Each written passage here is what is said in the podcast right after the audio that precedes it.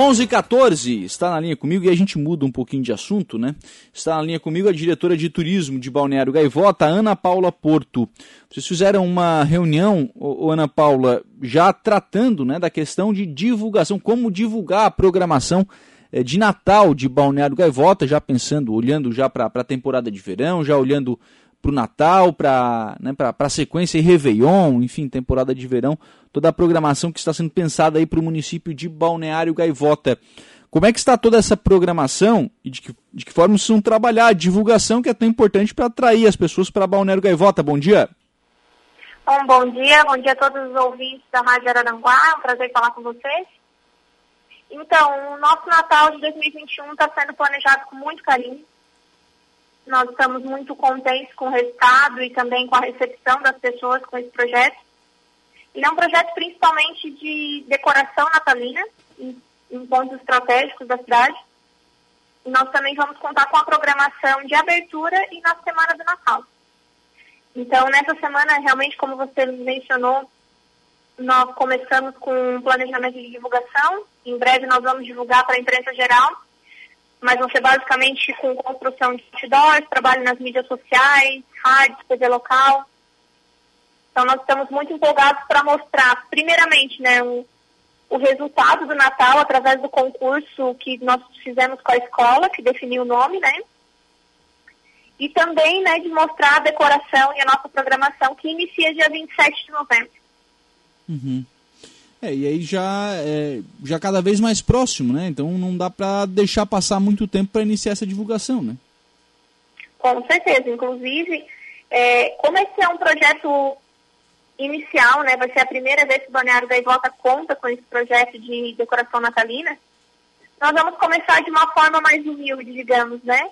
Nós vamos trazer é, questões da cultura local dentro da decoração, a programação também vai valorizar pessoas da região, né? Então, a divulgação, ela também vai ser um pouco mais enxuta, realmente, né? Em relação à data, justamente porque nós já vamos iniciar de uma forma mais reduzida e ano que vem a gente pretende usar as mesmas decorações e começar a ampliar esse projeto. A gente está bem empolgado. Claro, né? Até porque é, assim como a grande maioria né, dos municípios litorâneos, a temporada de verão é como se fosse a safra para a cidade, né, onde realmente tem uma maior movimentação de pessoas. Né? É, inclusive, é, Balneário Gaivota já tem eventos previstos desde 15 de novembro até dia 17 de abril, então a gente tem muita coisa aí para acontecer. E o Natal é uma delas, né? A gente está realmente empolgado para trazer um Natal diferente e, e uma temporada também mais longa né, do que o comum, para fazer o turista permanecer mais tempo aqui na nossa cidade, para o morador ter mais opções também.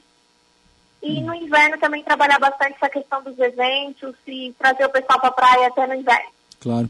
Essa questão de início de ano letivo já no começo de fevereiro, né? A proposta do, do Estado para os municípios. Isso afeta os municípios que têm uma, uma grande quantidade de, de veranistas? Ele afeta em partes, né? No final de semana esse público continua vindo, mas aquele público que a gente está acostumado, que geralmente vem aqui no ano novo, fica até o carnaval direto, talvez a gente tenha algumas percas sim. Uhum. Mas é, até em levantamento com os nossos meios de hospedagem, né? A maioria das pousadas e dos hotéis já conta com ocupação máxima para a temporada de verão.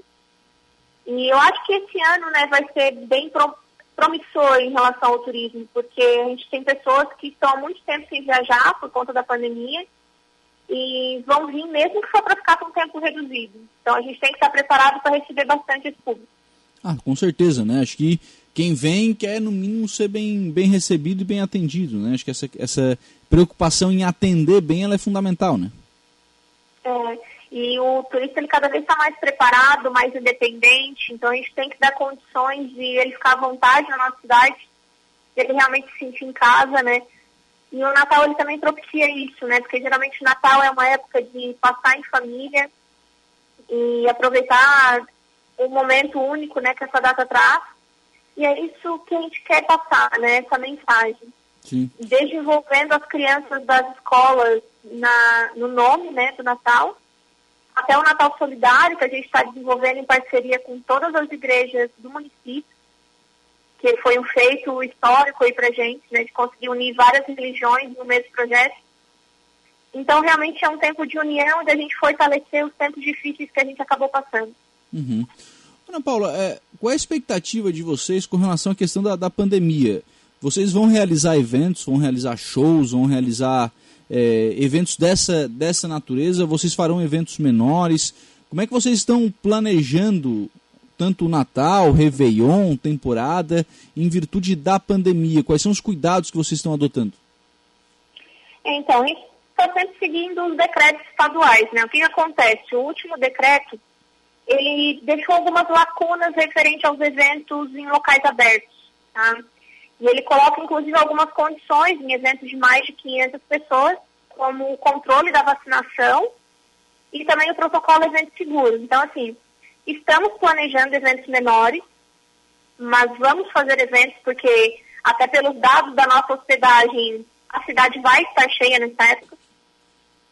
Mas é, vamos tentar seguir o máximo possível os protocolos, conscientizar o máximo possível a população e os visitantes e existe para cada evento que a gente vai fazer um plano de contingência que a gente manda para o Estado, mencionando as diretrizes que a gente vai seguir.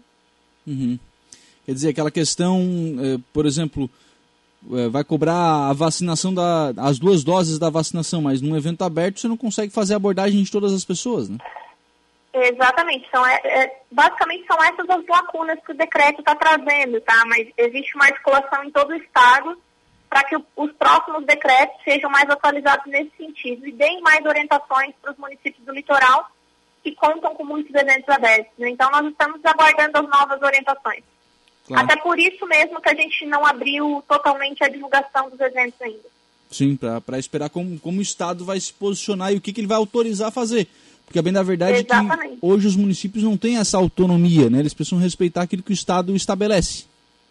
Exatamente, até por isso que a gente não divulgou ainda a temporada de verão. Nós sabemos que vai ser arriscado, né, deixar para divulgar em cima. Mas assim, nós estamos planejando para realizar, porque é mais fácil, né, se o, se o decreto não autorizar a gente pausar esse planejamento, do que chegar próximo do final do ano, o decreto autorizar e a gente não ter nada planejado, né? Uhum. E impacto nosso turista. Claro, claro, tem que ter tudo tudo pensado, todas as alternativas né, pensadas para a realização do, do, da programação. Né?